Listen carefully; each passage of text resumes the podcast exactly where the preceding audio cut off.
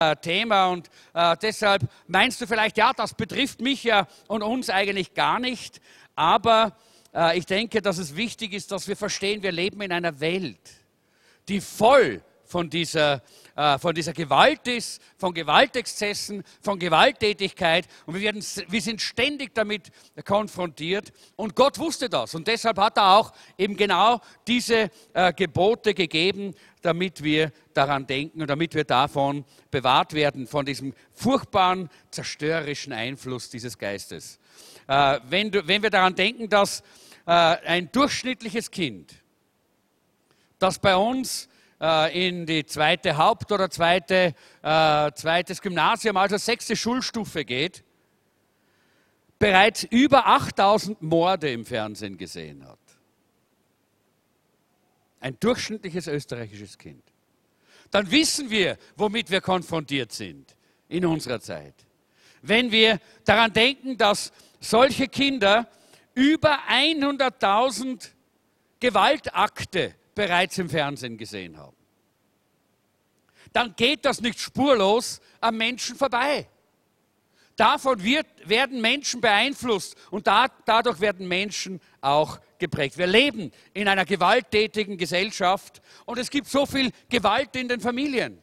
Denken wir an die Nachrichten der letzten Zeit, wo wir gehört haben und gelesen haben, wie Kinder äh, verbrüht worden sind mit, äh, mit heißem Wasser, geschlagen worden sind, äh, dass sie nicht überlebt haben, wie solche Dinge passiert sind. Es sterben mehr Kinder durch Gewalt als durch Krankheit in unserer Zeit. Denn Krankheit, das kann man bekämpfen, aber Gewalt scheinbar nicht. Und deshalb hat Gott uns auch hier eine klare Richtlinie gegeben für unser Denken, für unser Handeln.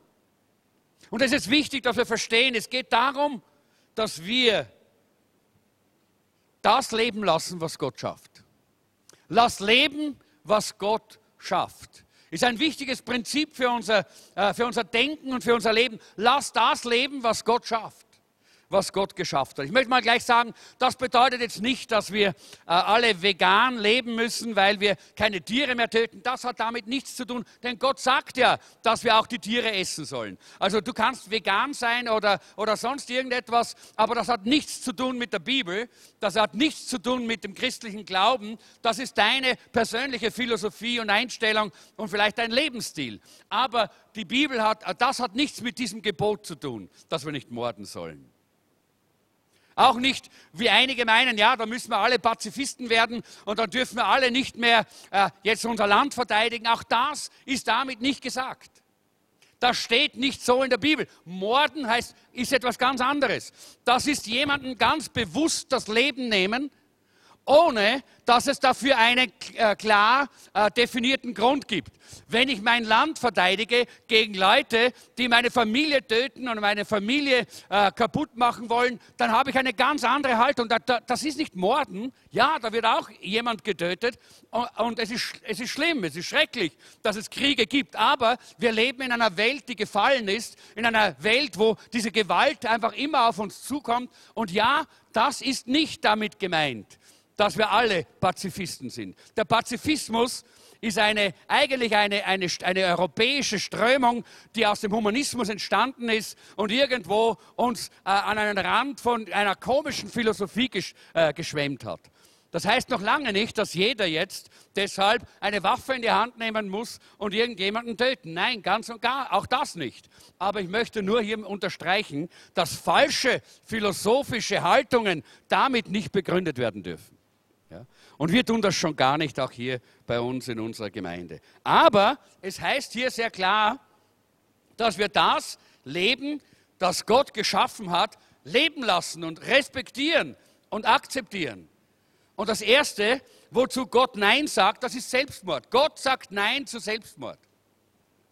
In Römer Kapitel 14, Vers 7 heißt es, niemand von uns lebt für sich selbst und niemand stirbt für sich selbst. Gott sagt einfach, tu das nicht. Tu das nicht. Auch da eine kleine Statistik.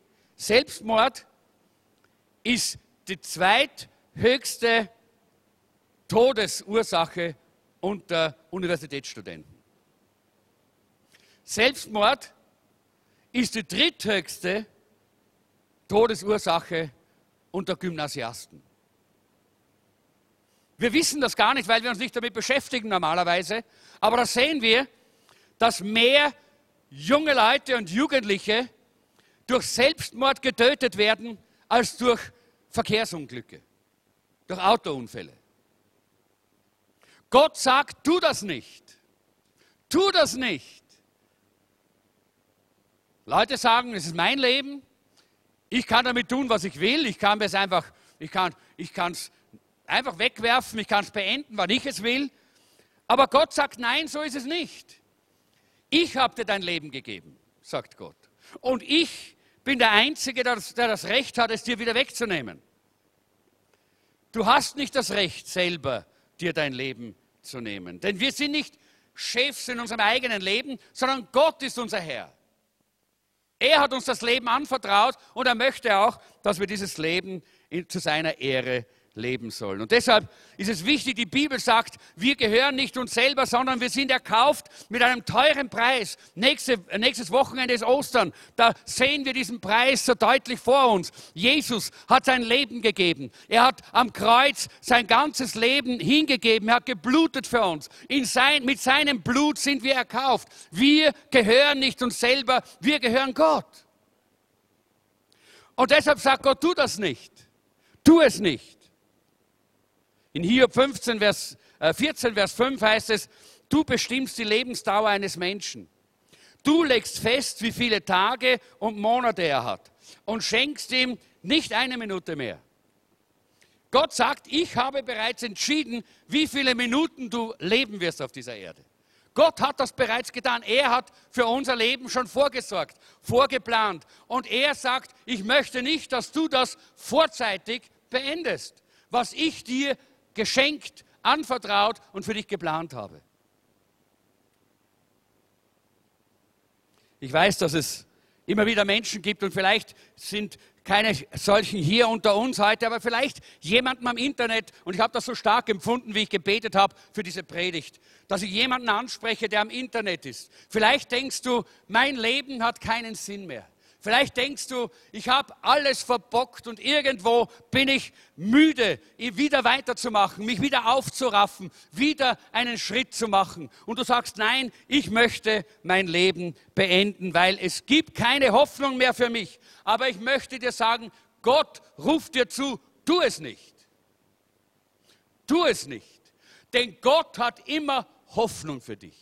Bei Gott gibt es immer Hoffnung. Für dich. Letzte Woche habe ich einmal äh, diesen äh, äh über, über äh, das äh, christliches Fernsehen, äh, diesen Kanal von Jimmy Swaggart eingeschaltet und da war sein Enkel, glaube ich, ist das Gabriel Swaggart und der hat eine kleine, kleine Geschichte erzählt. Er hat erzählt von einem Mann, der eines Tages auch zu Hause gesessen ist, vielleicht so wie heute jemand, der gerade am Internet jetzt diese Predigt hört.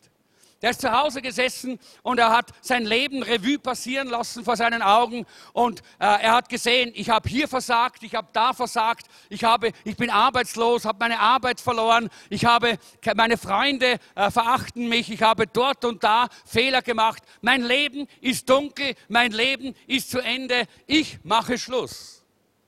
Und dieser Mann hatte zu Hause in seiner Wohnung einen kleinen Revolver und er hat sich gedacht, so und jetzt mache ich wirklich ein Ende heute äh, mit meinem Leben. Und äh, es war ein, ein, ein Sonntag äh, und äh, er, er, hat den Revolver herausgenommen. Und dann hat er sich aber gedacht, nein, ich werde mich nicht zu Hause erschießen, das ist irgendwie, äh, das mag ich nicht, hat er sich gedacht, sondern ich gehe jetzt an einen, einen Platz, an den er gedacht hat, irgendwo, wo er, ein, ein, wo er ganz alleine sein kann. Und dort werde ich mein Leben beenden. Und um dorthin zu gehen, musste er durch die Stadt gehen. Und er ging durch die Stadt und er kam an einem kleinen Lokal vorbei, so, eine, eine, so wie ein, ein, ein ehemaliges kleines kleines Geschäft und äh, es war so eine, eine kleine Gemeinde. Und er hörte da drinnen, wie gesungen worden ist. Und dort hat diese Gemeinde ein Lied gesungen und das Lied hat geheißen, es ist noch Raum am Kreuz für dich. Und er hat das gehört und er ist stehen geblieben. Und noch einmal haben sie diesen Chorus gesungen, da ist noch Raum am Kreuz für dich. Und er hat die Türe geöffnet, er ist hineingegangen und er hat, er gerufen, Stopp. Waren nicht viele Leute, War eine kleine Gruppe von 10, 12, 15 Leuten vielleicht, die da gesungen haben, die da Gottesdienst gefeiert haben. Und er hat gesagt, wie könnt ihr das singen? Gibt es wirklich auch für jemanden wie mich dort am Kreuz noch einen Platz? Gibt es für mich eine Hoffnung? Ich sehe keine Zukunft. Und der Pastor, der vorne gestanden ist, hat gesagt, lieber Freund, gerade für dich ist der Platz dort am Kreuz gemacht. Denn Jesus ist nicht für die Vollkommenen, nicht für die Guten gestorben, sondern für die Sünder, für die, die keine Hoffnung haben. Für die Hoffnungslosen hat Jesus sein Leben gegeben. Und das bedeutet auch für dich. Auch wenn du heute meinst, dein Leben ist hoffnungslos. Auch wenn du heute sagst, es gibt keine Zukunft mehr. Und an diesem Tag hat dort dieser Mann seinen Revolver dort vorne äh, vor dem Kreuz abgelegt, hat seine Knie gebeugt und hat Jesus sein Leben gegeben und ein hat neues Leben bekommen. Denn es ist noch Raum am Kreuz für dich. Es ist noch Raum am Kreuz, weil dein Leben ist wertvoll. Lieber Freund, lieber Bruder, liebe Schwester, denk daran, du bist wertvoll. Du bist so wertvoll, dass Gott seinen einzigen Sohn gab, damit du nicht verloren gehst, sondern wenn du an ihn glaubst, wenn du ihn in dein Leben annimmst, dann sollst du ewiges Leben haben. Und auf immer und auf ewig sollst du mit Gott in Herrlichkeit und Freude zusammenleben. Da gibt es Hoffnung. Dort, wo Gottes Geist wirkt, ist immer Hoffnung. Und auch du kannst heute diese Hoffnung spüren. Ich weiß, du spürst sie. Und deshalb sagt Gott, tu es nicht. Gott sagt Nein zu Selbstmord, weil er eine Antwort hat. Er hat einen Weg heraus aus deiner Situation. Gott sagt aber auch Nein zur Euthanasie. Euthanasie, Sterbehilfe auf Deutsch. Das klingt so schön, nicht? Hilfe. Das klingt so, wie wenn man jemandem helfen würde. Aber eigentlich bedeutet das, jemanden zu töten, jemanden zu morden. Dafür ist diese, dieses Gebot. Du sollst nicht morden. Da geht es nicht darum, dass wir jemanden, der äh, krank ist und an Maschinen hängt, vielleicht ein, äh, ein, ein gutes und natürliches, äh, äh, einen natürlichen Übergang ermöglichen, dass er einfach so wie ein Mensch normalerweise auch sterben darf, auch sterben kann. Das ist etwas anderes. Sondern es geht darum, dass ihm ganz bewusst, weil er vielleicht, weil wir vielleicht meinen, oder dieser Arzt vielleicht meint, oder dieser, äh, oder dieses, dieser Verwandte vielleicht meint, dass das eh keinen Sinn mehr hat. Und wir nehmen ihm die Chance, sein Leben weiterzuleben. Und wir rauben ihm das Leben. Und wir, wir, äh, wir töten diese Person, indem wir äh, mit allen möglichen, da gibt es Schlafmittel, mit Gift, mit allen möglichen Methoden wird dann diese sogenannte Sterbehilfe gereicht. Und es ist nichts anderes als Mord und als Töten. In Hiob 12, 9 und 10, da heißt es, die ganze Schöpfung weiß es und spricht es aus.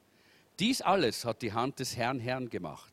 Von seiner Macht hängt jedes Leben ab. Der Atem aller Menschen kommt von ihm. Und wieder muss ich sagen, es gibt nur einen, der das Recht hat, das Leben zu nehmen, und das ist Gott selber. Und wenn er diese Entscheidung trifft, dann ist sie richtig. Aber kein, kein Arzt und kein Mensch hat das Recht, das zu tun. Es gab ja vor einiger Zeit äh, in unseren Breiten einen Mann, der ja auch aus unserem Land kommt, der gedacht hat, er hätte das Recht. Wir wissen seinen Namen. Sein Name war Hitler. Und das war seine Philosophie.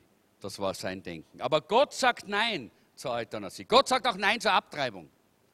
Das ist nächste, das nächste Nein Gottes, wo es um den Schutz des Lebens geht. Wo es darum geht, dass Gott sagt, du sollst nicht morden. Abtreibung ist so ein Fall, wo Gott sagt, da sage ich ein hundertprozentiges Nein. Psalm 139, 13 bis 16 sagt, du hast mich geschaffen mit Leib und Geist, mich zusammengefügt im Schoß meiner Mutter, dafür danke ich dir, es erfüllt mich mit Ehrfurcht. An mir selbst erkenne ich, alle deine Taten sind Wunder, ich war dir nicht verborgen, als ich im Dunkeln Gestalt annahm, tief unten im Mutterschoß der Erde. Du sahst mich schon fertig, als ich noch ungeformt war. Im Voraus hast du alles aufgeschrieben. Jeder meiner Tage war schon vorgezeichnet, noch ehe der erste begann. Er spricht hier von einem Baby im Leib der Mutter. Und er sagt hier sehr klar, es geht um eine Person. Es geht nicht nur um einen, einen Knäuel von Zellen oder Gewebe, das hier zusammen ist. Nein, es geht um eine Person, für die Gott alles vorausgeplant hat. Er hat bereits die Persönlichkeit geplant. Er hat bereits einen Plan für das Leben gemacht. Er hat bereits alles vorbereitet für diese Person. Und deshalb sagt Gott, du sollst nicht morden.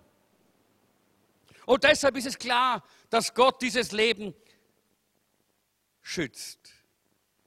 Ja, ja, es gibt vom, äh, vom menschlichen Standpunkt, von unserer Kurzsichtigkeit als Menschen, weil wir ja kaum über unsere Nasenspitze hinausschauen können, da gibt es einen Ausdruck, der heißt ungewollte Schwangerschaft. Habt ihr, das schon mal gehört? Ungewollte Schwangerschaft. Wisst ihr, dass es das nicht gibt? Ja, mag sein, dass du es nicht gewollt hast, aber Gott hat es gewollt. Denn Gott hat die Menschen vorgeplant. Ja, er will, dass diese Menschen geboren werden, dass sie auf diese Erde kommen. Und er will in ihnen und durch sie wirken. Und deshalb gibt es keine ungewollte Schwangerschaft. Und lieber Freund, lieber, lieber Bruder, liebe Schwester, mag sein, dass du vielleicht gehört hast von deinen Eltern, eigentlich haben wir dich nicht gewollt und du bist heute dahergekommen. Nicht? Ich kann dir eines sagen, du bist gewollt von dem lebendigen Gott. Halleluja. Ist herrlich? Du bist gewollt. Gott hat dich geplant. Du bist geplant. Hey, junge Leute, schaut mich mal an. Komm, schaut mal her da. Sag mal, ich bin gewollt. Amen. Ist das schön? Ich bin gewollt. Gott hat mich geplant. Das ist so wichtig, dass, dass uns das tief im Herzen sitzt. Ja? Es gibt keine ungewollten Schwangerschaften bei Gott. Nur bei uns kurzsichtigen Menschen kann das mal so sein. Gott hat für jeden einen Plan. Und Gott sagt, dass ein Fötus, ein ungeborenes Kind, nicht nur Gewebe ist, sondern eine Person, eine wirkliche Person. Er sagt, jeder seiner Tage war schon vorgezeichnet, bevor er noch begonnen hat. Vor der Geburt hat Gott schon für uns geplant. Oh, ist das herrlich. Wisst ihr, ich freue mich immer auf den nächsten Tag, weil ich weiß, Gott hat den schon lange geplant. Ich bin ja noch nicht so alt, ich bin ja noch sehr jung. Ja? Und Gott hat alles geplant. Den morgigen Tag, den übermorgigen Tag, den Tag danach. Er hat für mich geplant, schon lange geplant. Und er wartet nur darauf, dass ich endlich auch da hineingehe und mich freue und begeistert von Tag zu Tag gehe und mit ihm diese herrlichen Erlebnisse mache diese Erlebnisse mit Gott. Das ist wertvolles Leben, weil Gott uns so wert achtet. Weil Gott gesagt hat, ich habe dich lieb. Denkt einmal über die Statistik der Abtreibungen in unserem Land nach. Es gibt in Österreich pro Jahr ca. 30.000 Schwangerschaftsabbrüche. Das ist mehr als in Deutschland relativ, also in Bezug auf die, äh, auf, äh, die Bevölkerungszahl und auch mehr als in der Schweiz. In Europa geht man von Ab Abbruchsraten zwischen 14 und 45 Fällen pro 1000 Frauen im gebärfähigen Alter aus. In Russland sind es sogar 45. Also die haben das Vierfache oder Dreifache an Abtreibungen noch als wir. Und wir haben im Durchschnitt ca. 20.000 bis 30.000 Schwangerschaftsabbrüche im Jahr. Das bedeutet, heute sind 55 bis 82 Kinder ermordet worden in unserem Land. Heute. Heute. Eigentlich sollten wir eine Schweigeminute machen, oder?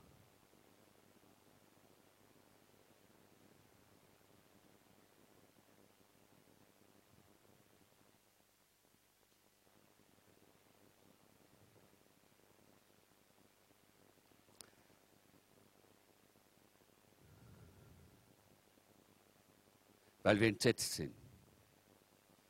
Weil wir entsetzt sind, dass so viele Kinder ermordet werden in unserem Land.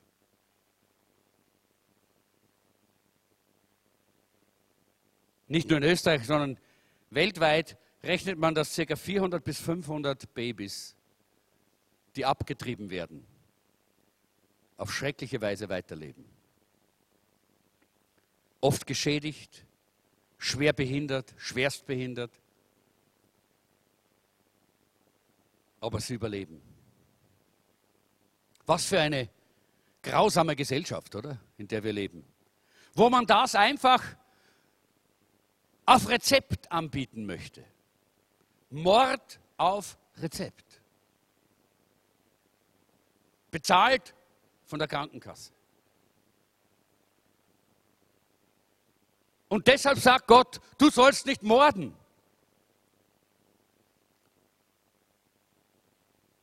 97 Prozent aller Abtreibungen werden nicht deshalb getan, weil es eine Vergewaltigung gegeben hat oder weil es irgendwie Inzest gegeben hat in der Familie äh, oder weil vielleicht das Leben der Mutter auf dem Spiel steht durch diese Schwangerschaft. Nein, sondern nur deshalb, weil äh, die Frau sagt, es ist unbequem.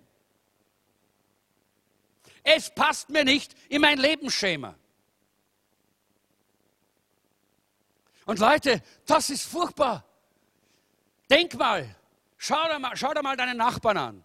Wenn du sagst, hey, du passt nicht in mein Lebensschema, schupp, Kopf ab. Das machen einige heutzutage, ja? Und die werden verurteilt von der ganzen Welt, ja? Weil es schlimm ist. Weil es schlimm ist, was im Irak passiert und in Syrien und dort, nicht? Aber Leute, das, was hier passiert mit diesen vielen 20.000 gemordeten Kindern, Babys, ist nicht besser. Ich habe was gelesen, was man, was man fast was man fast nicht ganz mitkriegt dass man, äh, und begreifen kann, dass Feministen, die ja so für die Abtreibung immer sind und immer für die Abtreibung und die Frauen müssen selber entscheiden können über ihren Körper und das muss doch möglich, die Frauen haben das Recht und so weiter. Diese Feministen haben jetzt Folgendes entdeckt. Die haben entdeckt, weil man ja äh, feststellen kann, ob das ein Bub oder ein Mädchen ist äh, im Leib der Mutter, werden mehr Mädchen abgetrieben als, äh, als Buben. Und jetzt haben sie einen, äh, eine weltweite Kampagne gestartet und die heißt Support Unborn Women's Rights. Was für eine Dummheit, oder? Das ist, wenn man sich von Gottes Wegen abwendet, wenn man die Wege Gottes verlässt, wenn man nicht mehr die Gebote Gottes im Zentrum hat, wo Gott sagt, du sollst nicht morden, du sollst das leben lassen, was ich ins Leben rufe. Aber wisst ihr, es gibt eine gute Nachricht. Es gibt eine wunderbare, eine gute Nachricht. Du kannst Buße tun, wenn das in deinem Leben so war. Halleluja, ist das herrlich? Jeder, der das einmal in seinem Leben erleben musste, aus welchem Grund auch immer, kann Buße tun. Das, es ist noch Raum am Kreuz. Es ist noch Raum am Kreuz. Denk mal daran, dass die drei größten Schreiber der Bibel Mörder waren. Moses war ein Mörder, oder? David war ein Mörder. Paulus war ein Mörder, hat dort mitgeholfen, nicht beim Stephanus, war ein Mörder. Aber Gott hat ihnen vergeben. Sie haben alle Vergebung bekommen von, von Gott durch seine Barmherzigkeit und Gnade. Und deshalb wurden sie großartige Werkzeuge Gottes. Und deshalb möchte ich sagen, wo immer du bist und was immer dein Leben in der Vergangenheit war, du kannst zum Kreuz kommen. Es ist Platz und Raum am Kreuz, auch für solche Morde. Halleluja. Ah, das ist wunderbar. Wisst ihr, ich hätte die ganze, diese, diese ganze Predigt nicht halten können, wenn es diesen Punkt nicht gegeben hätte. Nein, dann hätte ich geschwiegen. Aber weil die Gnade Gottes so groß ist, weil Jesus am Kreuz gestorben ist, auch für die, die so verführt worden sind und diesen falschen Weg gegangen sind und sich entschieden haben, Leben, ungeborenes Leben zu nehmen, auch für sie ist Jesus gestorben und auch ihnen bietet er Vergebung und zwar radikale Vergebung, völlige Vergebung an. Vergebung, die so völlig und radikal ist, dass du nicht mehr dran denken musst. Dass du nicht mehr ständig zurückdenken musst und dich immer wieder und immer wieder davon einholen lassen musst. Nein, diese Schuldgefühle, die sind dann nicht mehr von Gott, die sind vom Feind. Wenn du einmal am Kreuz warst, wenn du einmal Vergebung, du das Blut Jesu empfangen hast, dann kannst du sagen, ich bin frei. Denn wenn der Sohn frei macht, der ist wirklich frei. Und ich möchte das allen sagen, allen Frauen, auch vielleicht jetzt am Internet, die diese furchtbare Bürde tragen. Und du fühlst dich so verdammt und du fühlst dich so niedergedrückt. Komm zu Jesus. Komm zum Kreuz. Komm, es ist Raum für dich am Kreuz.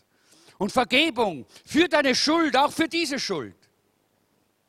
Und er ist der Einzige, der aus dieser furchtbaren Sache auch noch etwas Positives machen kann, indem er dich hineinnimmt in seine Herrlichkeit und dich verändert. Gott, er kann unser Leben radikal verändern. Und er hat gesagt, wir sollen nicht morden. Und das gehört jetzt auch nicht nur in die, in die, in die praktische, in die direkte persönliche äh, Handlung hinein, sondern auch in unser Denken.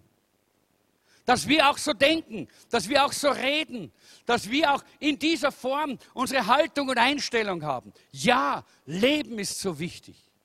Leben ist so wertvoll.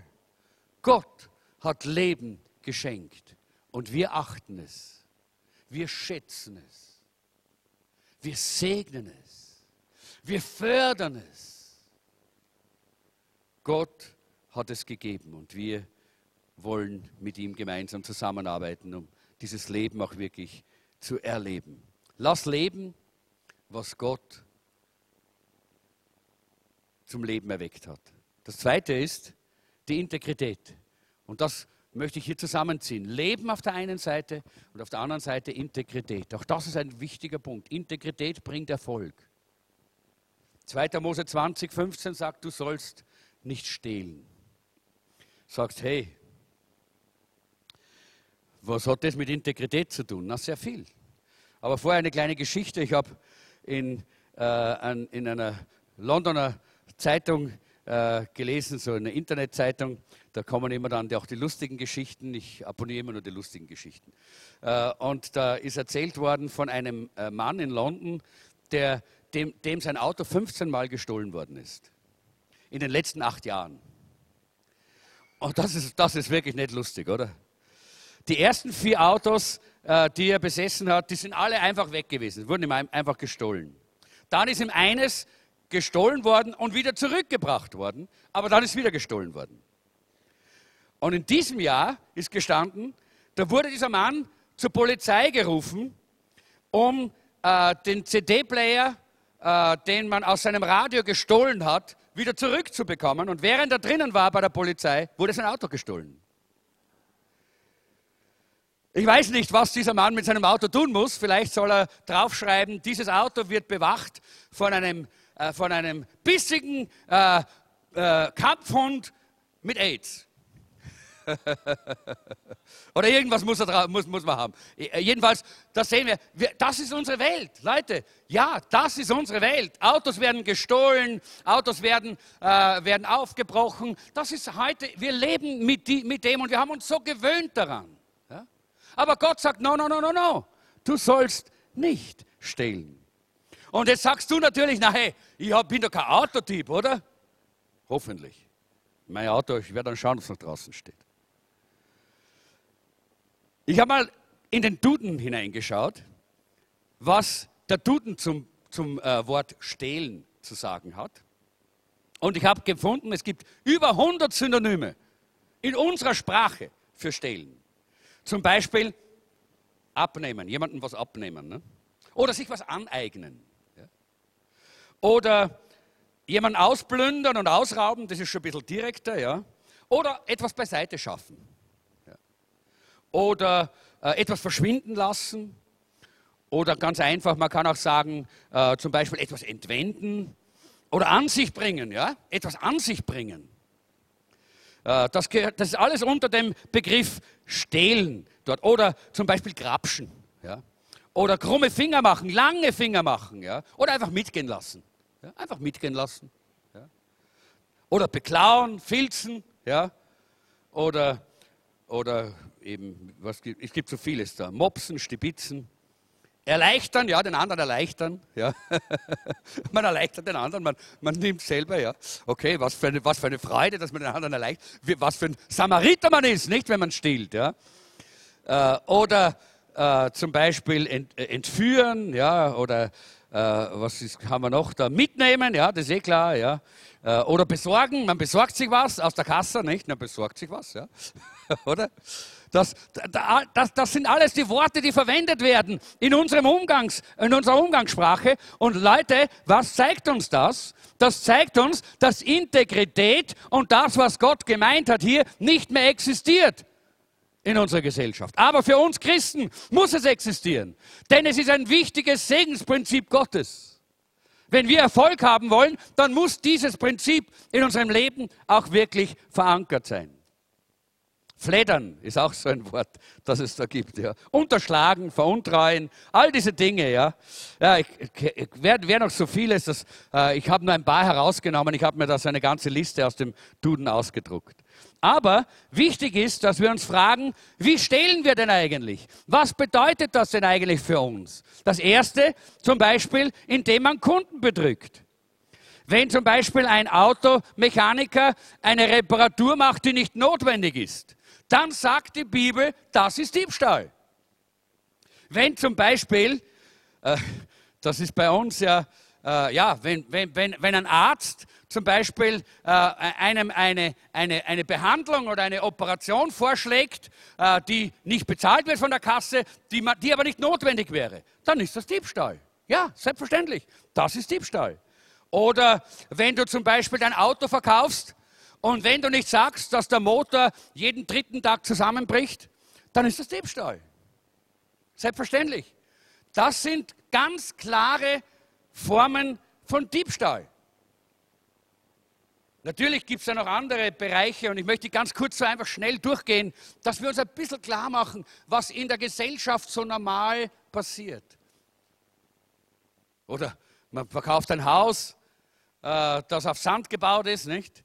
Oder sonst irgendwelche Dinge. Ja, all diese Dinge, das ist eigentlich alles unter dieser Kategorie Diebstahl. Das zweite wäre, indem wir unseren Arbeitgeber bestehlen oder betrügen.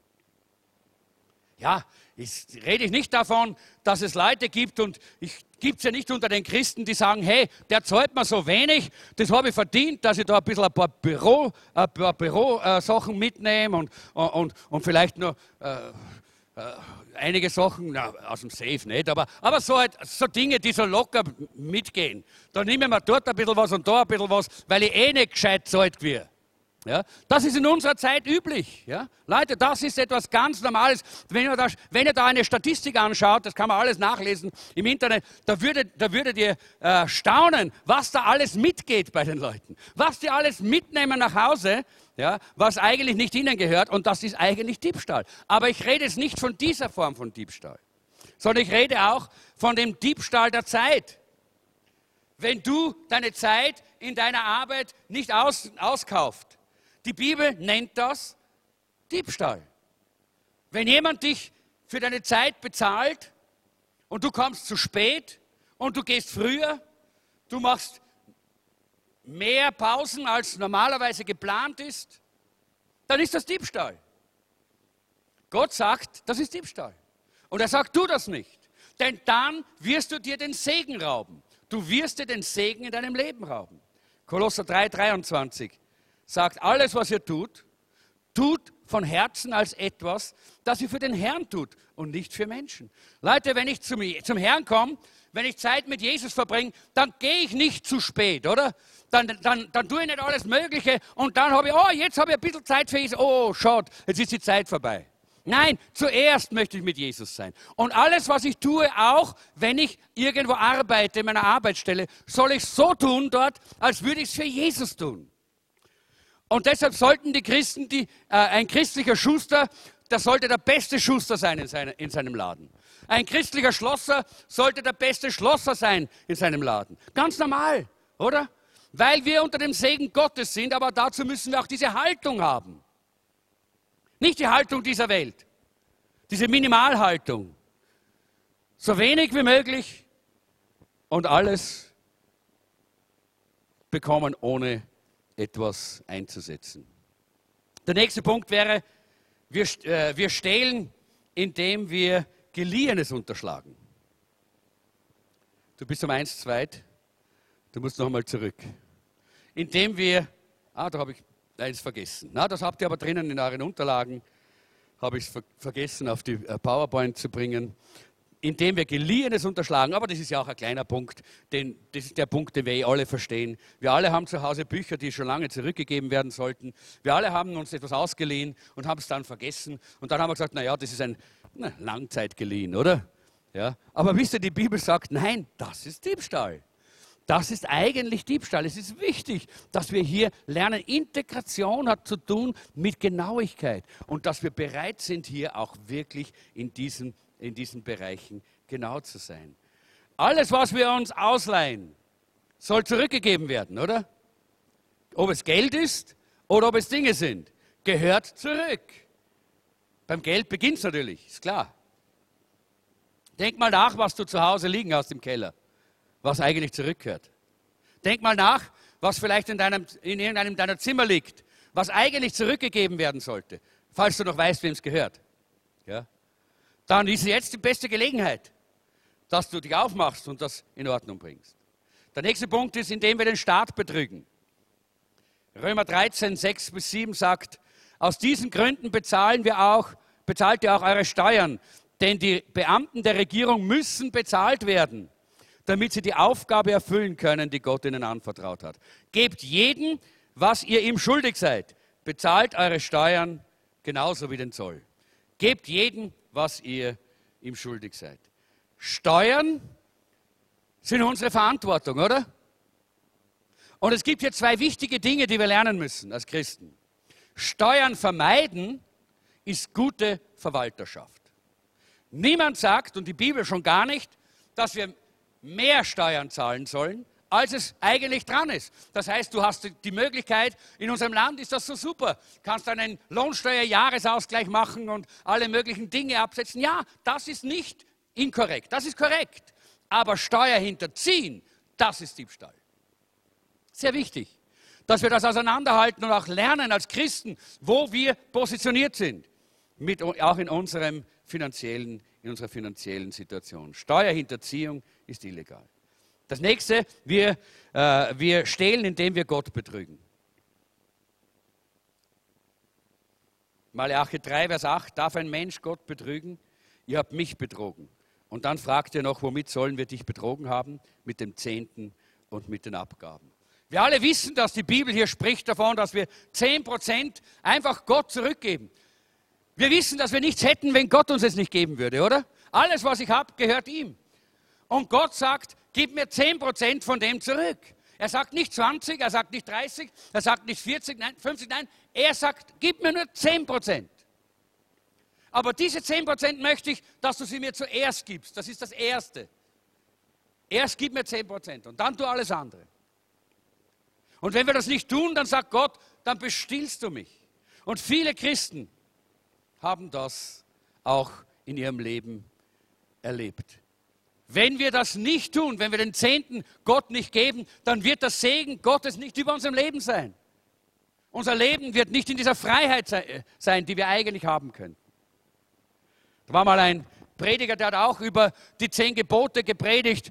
Und er hat, nachdem er die, erste Predigt gepredigt hatte, kam ein Mann zu ihm nach der, nach der Versammlung und hat gesagt, oh Pastor, ich möchte sagen, du predigst super in dieser Serie. Du predigst wirklich das Wort. Und jeden, jede Versammlung ist er gekommen, nach jeder Versammlung, und hat immer wieder den Pastor so ermutigt.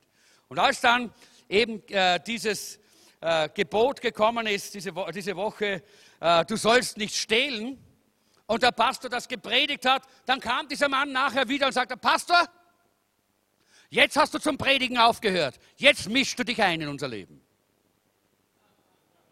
Es ist so schön, wenn man immer zuhören kann und immer hört man die Fehler der anderen, oder? und das Versagen der anderen. Aber wenn es uns direkt betrifft, dann wird es ein bisschen unbequem. Und da auf diesem Punkt, da werden viele Christen betroffen. Und ich möchte euch ermutigen, ich möchte euch ermutigen, das Zehnten geben, das ist nicht etwas, wo wir sagen müssen, boah, das ist eine Last, das ist eine Freude. Es ist eine Freude und viele könnten jetzt aufstehen, oder? Und könnten erzählen, wie Gott sie gesegnet hat und wie sie reich geworden sind, dadurch nicht reich, indem wir Millionäre sind, aber reich in unserem Leben, in unserer Gefühlswelt, in unserer Beziehungswelt, in unserer Arbeitswelt, aber auch mit genügend finanziellen Mitteln und wirtschaftlichen äh, Ressourcen, um unser Leben zu leben, wenn wir hier treu sind. Deshalb sagt Gott, du sollst nicht stehlen. Warum soll ich ehrlich sein, ist der letzte Punkt und den wollen wir hier noch kurz anschauen, bevor wir abschließen und dann zur Taufe gehen. Erstens, ich werde von Gott beobachtet. Viele Leute stehlen deshalb, weil sie glauben, dass niemand sie sieht. Das sieht ja niemand, oder? Wann ich das nehme. Was niemand, sieht niemand, das, ich, das, das spielt keine Rolle. Aber hey, wenn du wissen würdest, dass hinter dir eine Kamera ist, die genau aufzeichnet, wie du dem anderen das Geld aus dem Geldtaschel herausnimmst oder wie du in die Kasse, in deinem Betrieb, in deinem Geschäft hineingreifst, dann, und diese Kamera wird überall in der ganzen Welt auf alle Fernsehschirme übertragen, hey, dann würdest du zweimal sagen, soll ich oder soll ich nicht? Ne?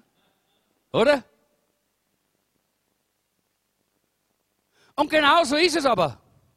Es ist zwar nicht auf dieser Welt sichtbar, aber im Himmel sehen es alle. Im Himmel sehen es alle. Gott schaut dir zu. Und die Engel schauen dir zu. Und dort ist es auf dem Großbildprojektor. Da ist es groß auf den Schirmen überall. Oh. Leute, ja, er hat es kapiert. er hat es kapiert. Das ist nicht, an, nicht angenehm. Und deshalb ist es wichtig, dass wir verstehen, Gott schaut uns immer zu. Deshalb ist es für uns so wichtig, dass wir ehrlich sind in unserem Leben. Zweitens, wir sollen deshalb ehrlich sein, weil wir immer ernten, was wir sehen. Und das sagt uns hier Paulus in Galater 6, Vers 9. Er sagt, macht euch nichts vor. Ihr werdet immer genau das ernten, was ihr gesät habt. Wir sind nicht alle keine Bauern hier in Wien, weil das nicht geht. Aber wir alle wissen, wenn wir Samen in den Boden hineingeben, dann bekommen wir die Ernte, die dem Samen entspricht. Du wirst nicht einen Apfelsamen in die Erde hineinstecken und wartest auf einen Pfirsichbaum. Das wäre dumm, oder? Genauso ist es mit unserem Leben. Wenn wir Unehrlichkeit sehen, dann wird uns Unehrlichkeit widerfahren. Jawohl. Wenn du in deinem Leben nicht ehrlich bist, nicht integer bist, dann wirst du immer wieder konfrontiert werden mit Unehrlichkeit und mit, äh, mit Menschen, die nicht das sind, was sie eigentlich scheinen zu sein. Und deshalb wird dein Leben nicht gesegnet werden. In Sprüche 21,6 heißt es, durch Lügen erworbener Reichtum löst sich in Dunst auf und ist eine tödliche Falle. Warum tun das Leute überhaupt? Einmal, weil sie gierig sind. Gier, die Gier des Menschen. Die Bibel sagt, die Liebe zum Geld ist die Wurzel allen Übels. Es gibt hier nämlich so, eine, so ein Märchen. Und in unserer Zeit, ich habe das jetzt ein paar Mal in dieser Predigtserie schon erwähnt, in unserer Zeit ist dieses Märchen ganz, ganz groß und wird publiziert und viele Menschen glauben es, dass es Wahrheit ist. Und das ist das Märchen, man kann mit nichts viel gewinnen. Ohne Einsatz reich werden. Das schnelle Geld, ja, ohne etwas zu investieren und zu arbeiten. Oh, was gibt es da für Angebote und dieses und jenes. Oh, und das ist der Grund, warum die Leute spielen im Casino. Das ist der Grund, warum die Lotterien immer reicher werden. Weil die Leute wollen mit nichts viel kriegen. Und Gott sagt, das ist nicht. Das spielt's nicht. Das ist eine Lüge. Das ist eine Lüge des Satans. Gott will uns segnen. Und er will, dass wir nicht uns auf Casino und Lotterie und all diese, diesen Quatsch und diese Dummheit verlassen, sondern auf ihn und auf seine, seine Versorgung. Das zweite ist Faulheit. Ja, Es gibt immer wieder Leute, die sind zu faul, um zu arbeiten, aber sie möchten gerne schnell etwas haben. Und wisst ihr, es gibt ja so viele, die, die, die wollen einen hereinlegen. Ja? Die wollen dann so, so, die wollen dann so, so lenken. Ja? Da gibt es ganze Firmen. Wir sind einmal auf sowas reingefallen. Ja?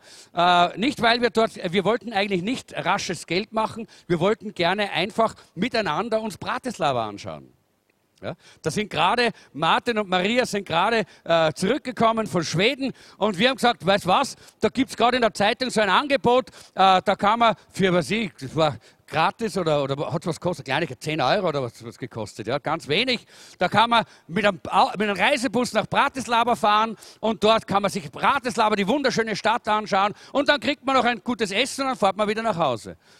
Ja, das war aber, wisst ihr, was das war? Das war so eine, so eine linke Partie. Wir sind in den Bus eingestiegen. Wir, sind nur, wir haben Bratislava nur von der Autobahn gesehen, ja, von Weitem. Wir sind in, in Betzinok sind wir gelandet, in irgendeinem Kaff. Ja und dort in einem Hotel mehr oder weniger eingesperrt und haben uns den ganzen Tag äh, anhören müssen, wie man billiges Gold, das kein Gold war, zu teurem Geld kaufen kann und wie man, wie man Versicherungen abschließen kann und wie man dann noch Geld macht, wenn man andere gewinnt, die auch diese Versicherung abschließen und wie man dann Urlaube, Urlaube und alles Mögliche und dann noch Kopfpolster und alles Mögliche. Was für eine Partie. Aber Leute, die gehen herum überall. Die einen sagen, hey, wenn du das dieses Mittel selber kaufst und selber nimmst und andere gewinnst, die auch dieses Mittel wieder selber nehmen und dann wieder andere gewinnen, dann wirst du reich werden. Leute, so viel Geld ist da verloren worden. Aber wisst ihr, wer da immer reinfällt? Und das war vielleicht auch unseres. Das sind die, die schnell etwas haben. Wir wollten schnell Bratislava anschauen. Wir wollten nicht reich werden, aber Bratislava anschauen. Ja? Und das ist super, ja. Brauchen wir nicht mit dem Auto fahren, hm, fahren wir so mit dem Bus. Aber wenn wir in unserem Herzen diese Gedanken haben, dass wir mit wenig viel haben wollen, dann werden wir immer auf die Gauner hereinfallen. Die Gauner werden uns immer ein Haxel stellen und werden uns linken. Es gibt ein altes Sprichwort, das sagt, du kannst einen ehrlichen Mann nicht betrügen. Aber wenn im Herzen was anderes drin ist, dann ist das sehr leicht. Und das letzte ist Stolz. Viele machen das aus Stolz, weil sie gerne jemand äh, anderen übers Ohr hauen. Ah, und dann reiben sie sich die Hände, wenn sie ihm übers Ohr gehauen haben, nicht? Leute, aber das sagt Gott, das ist Stehlen. Das ist Diebstahl. Und Unehrlichkeit zerstört unseren Charakter. Und ich möchte da gar nicht mehr sehr viel sagen.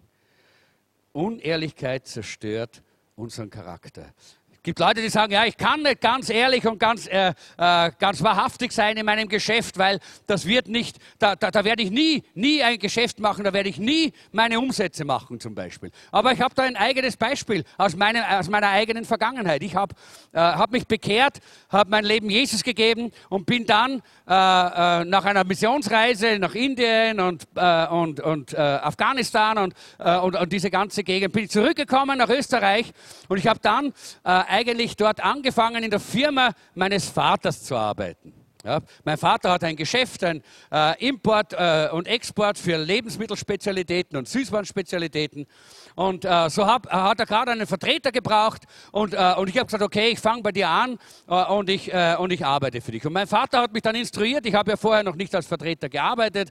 Und er hat gesagt, weißt du was, Weißt du, du musst, weißt du, wie du das machst, musst nett und freundlich sein und dann, bevor es dann den, äh, den, äh, den, äh, den Auftrag rausreißt, nur schreibst nur eins dazu oder nur dann eins dazu und reißt das raus und dann passt's. Ja. Und so kannst du deine Umsätze heben. Gell? Und ich habe gesagt, weißt du, ich habe mein Leben Jesus gegeben. Ich werde das nicht tun. Ich werde erstens einmal nicht falsch über die Ware reden. Wenn die Ware erschmorn ist, dann werde ich es den Kunden sagen. Ja? Und wenn die Ware gut ist, werde ich es ihnen auch sagen. Und ich werde nichts dazusetzen. Dann hat er gesagt, na, dann wirst du aber nicht viel Umsätze machen. Dann wirst du wirst nicht lange arbeiten bei uns, hat er gemeint. Gell? Und ich, gesagt, ich bin im Gebet gegangen. Ich habe gesagt, Herr, in der Bibel steht, du bist der Weg, die Wahrheit und das Leben. Wenn du die Wahrheit bist, dann will ich in der Wahrheit leben dann ist Wahrheit ein ganz hohes Prinzip und ein Wert in meinem Leben. Ich will keinen Strich dazusetzen. Ja? Und ich will niemanden betrügen. Und ich habe das gehalten. Und innerhalb von drei Monaten war ich der beste Vertreter in der Firma. Nach einem Jahr hat mein Vater gesagt, wie machst du das? Habe ich gesagt, durch die Wahrheit.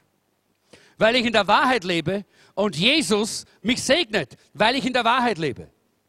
Leute, das ist so wichtig, dass wir verstehen, er will nicht, dass wir stehlen. Er will nicht, dass wir unehrlich sind. Er will, dass wir integer sind und dass wir ehrlich sind.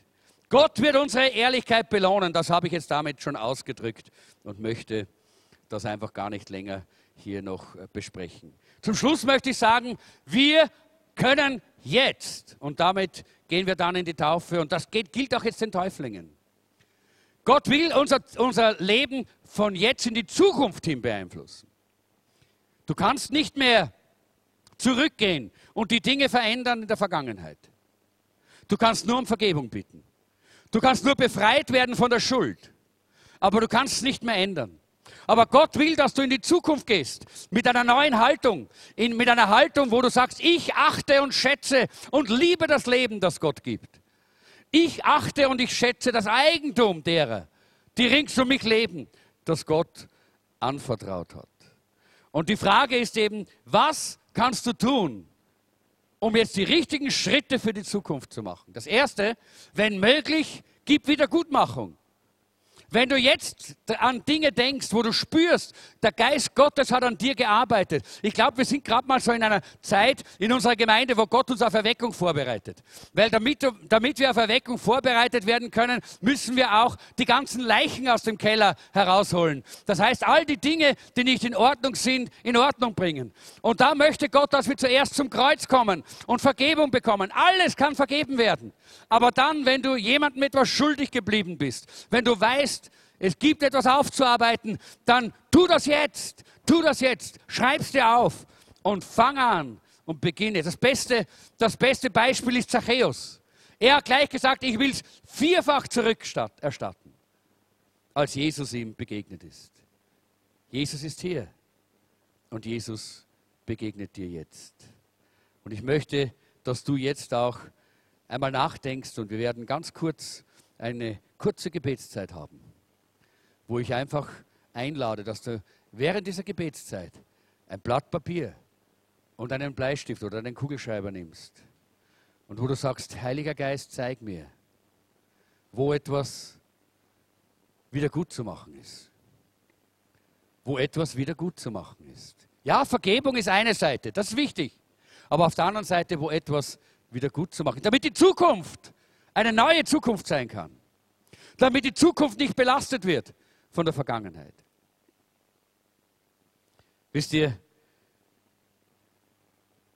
ein gutes, ein unbelastetes Gewissen, weil wir Vergebung bekommen haben, gereinigt sind, weil wir alle Dinge in Ordnung gebracht haben mit allen äh, Menschen, die wir, äh, die wir kennen.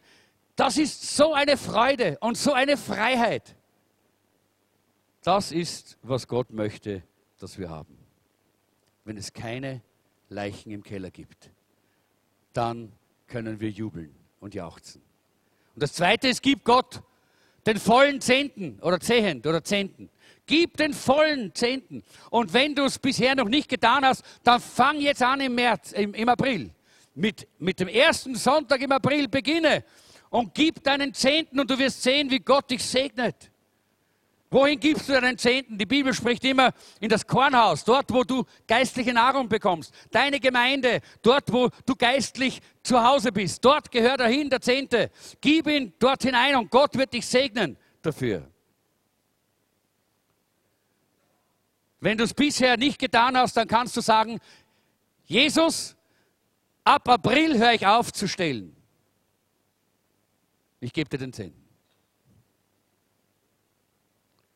Drittens, geh einer ehrlichen Arbeit nach. Hör auf, immer zu spekulieren, dass du irgendwo und irgendwann und irgendwie äh, zu etwas kommst, wo du nichts arbeiten musst und keinen Einsatz brauchst und trotzdem reich wirst. Oder nein, das ist nicht Gottes Weg. Gott segnet uns, indem er uns in unserer Arbeit segnet, indem er uns durch unsere Arbeit segnet, indem er uns dort, wo er uns hingestellt hat, wirklich fruchtbar sein lässt und produktiv sein lässt und ein Segen sein lässt. Und da, dieser Segen fließt zurück auf uns. Und dort, wo du bist und arbeitest, dort arbeite, als würdest du nur für einen arbeiten. Für wen? Für Jesus. Lass uns aufstehen, genau. Für Jesus. Für Jesus. Lobpreisteam kommt nach vorne. Nimm dein Papier und nimm deinen, deinen Kugelschreiber. Ich möchte beten, dass der Heilige Geist wie ein Geist der Prophetie über uns kommt und uns genau und deutlich zeigt, wo die Leichen im Keller sind, wo Dinge in unserem Haus sind, die uns nicht gehören, die wir zurückgeben müssen, wo wir Menschen, bei Menschen Wiedergutmachung bringen müssen oder wo wir vor allen Dingen uns entscheiden müssen, ja, ich will ab jetzt wirklich geradlinig nach vorne gehen, ehrlich, aufrichtig. Ich will das Leben achten in einer neuen Dimension und will Gott den Zehnten geben im vollen Ausmaß und will für den Herrn arbeiten. Nimm das Papier und wir beten. Herr, ich danke dir, dass du durch deinen Heiligen Geist in unser Leben hineinsprichst und du möchtest Ordnung in unserem Leben machen. Das ist so wunderbar. Du bist ein Gott der Ordnung und nicht der Unordnung. Und du möchtest Ordnung machen in unserem Leben. Zeig uns jetzt, wie wir mitarbeiten können. Wie wir Wiedergutmachung geben können. Wie wir Dinge zurückbringen können, wie wir Menschen segnen können, wie wir leben, respektieren können. Herr, zeig uns diese Punkte. Und dann gib uns den Mut, dass wir es auch tun. Herr, wir wollen dir folgen. Mit allem, was wir können, was wir sind. Unser Leben gehört dir und du segnest uns dafür. Danke, Herr. Danke, Herr, dass du uns ein erfülltes, überfließendes und glückliches Leben gebracht hast. Wenn wir bereit sind, deine Wege zu gehen. Wenn wir nicht morden, wenn wir nicht eine Haltung haben, die lebensverachtend ist, wenn wir nicht stehlen, wenn wir nicht eine Haltung haben, wo wir glauben, alles gehört uns und wir können alles an uns reißen, sondern wo wir mehr geben als nehmen und segnen. Danke, Herr. So, nimm jetzt diese Zeit, während wir ein Lobpreislied vor dem Herrn oder ein Anbetungslied vor dem Herrn jetzt bewegen. Äh, nimm jetzt diese Liste und schreib das auf, was der Heilige Geist dir zeigt. Ich bin so gewiss, ich bin so sicher, dass der Geist Gottes gerade jetzt redet. Ich möchte auch zu denen äh, sprechen am Internet. Du kannst das auch zu Hause machen. Mach das auch zu Hause, mach dir diese Liste. Und wenn jemand da ist, der sagt, ich habe ganz besonders eine Not, vielleicht hast du diese Not der Abtreibung. Und das ist noch nicht geregelt und noch nicht gelöst in deinem Leben. Auch vielleicht am Internet. Dann komm. Vielleicht nach der Taufe komm und wir können reden, wir können beten. Oder komm nächsten Samstag oder übernächsten Samstag in einem normalen Gottesdienst, wo wir viel Zeit haben, auch für Gebet und Fürbitte. Und wir können sehen, dass Gott Vergebung gibt und Befreiung schenkt. Auch heute. Halleluja.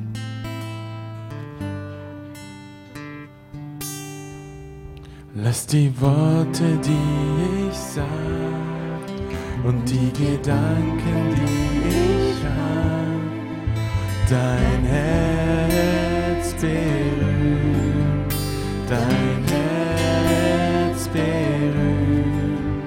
Lass die Worte, die ich sag Gedanken, die ich hab, mein Herz berühren. mein Gott. Du bist mein Fels und mein Erlöser, bist der Grund, warum ich sing. Ich will in deinen Augen, Jesus, ein Segen sein. Jeder Stunde meines